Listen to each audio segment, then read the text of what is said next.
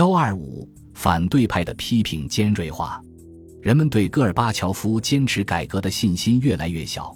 而改革者们反对戈尔巴乔夫的立场则日益增强。到了八九月，当戈尔巴乔夫同压制改革的力量结盟的时候，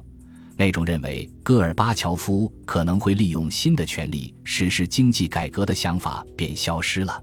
许多人似乎感到谢瓦尔德纳泽所说的独裁统治，可能就是戈尔巴乔夫本人所施行的这种统治。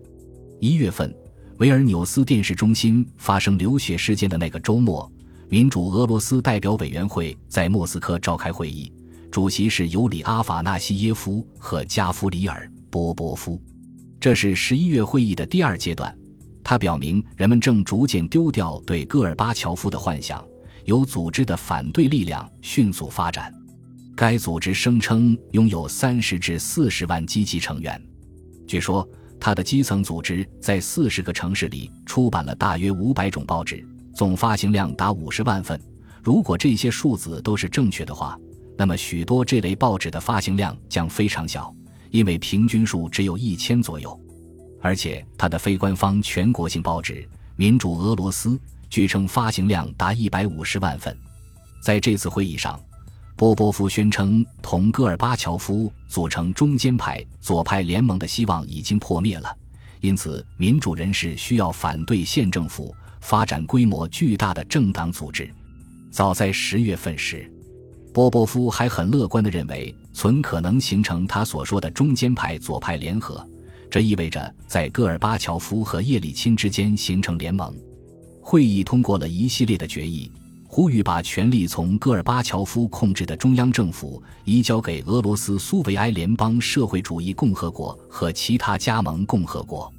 在俄罗斯内部实行迅速激进的改革，包括把土地转交给私人所有者，把国家资产分配给公民，制定新的俄罗斯苏维埃联邦社会主义共和国宪法，其中应该规定总统由选举产生。大会还通过了正在加盟共和国之间进行谈判的条约，呼吁建立起同其他加盟共和国民主团体进行政治合作的框架。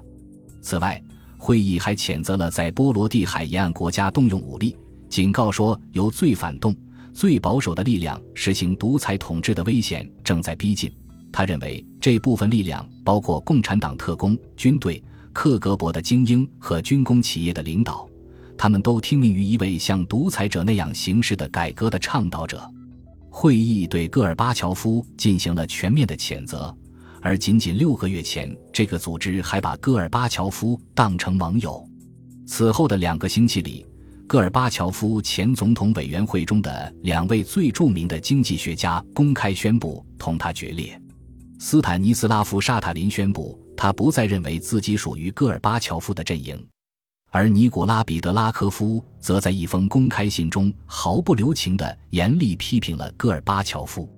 其中的一些段落是这样的：一个正经历着垂死前痛苦的政权会做最后的挣扎，经济改革停止了，对传媒的监控恢复了，厚颜无耻的宣传复活了，对加盟共和国的公开战争也宣布了，在立陶宛发生的事件可以清楚地归类为犯罪行为，而戈尔巴乔夫。却为他辩护，也许正是他同意了整个行动。在反抗独裁统治和专制主义进攻的同时，我们把希望寄托在加盟共和国的领导人身上。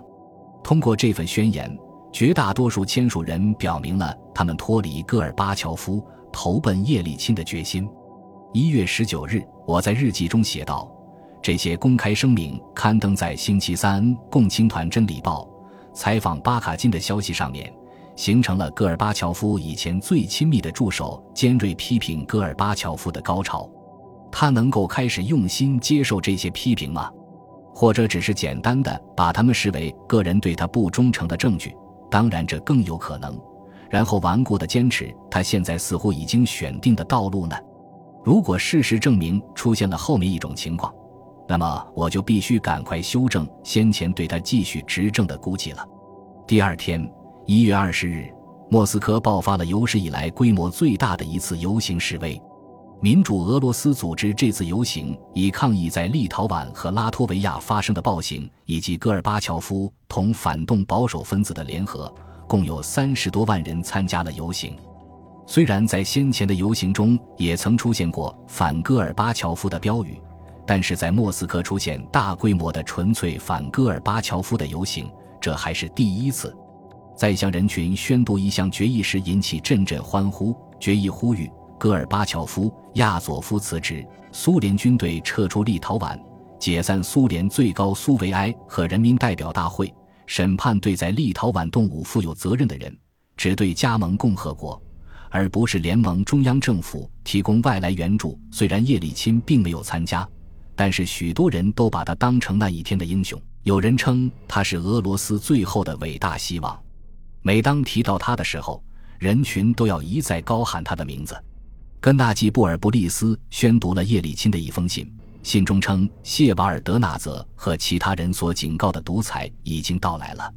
戈尔巴乔夫正在阻碍民主改革，有人以自封的国家拯救委员会的名义对合法的民选代表机构使用武力，而他竟为此辩护，迈出了危险的一步。但叶利钦认为，反对必须是以和平的和议会的方式进行。他指出。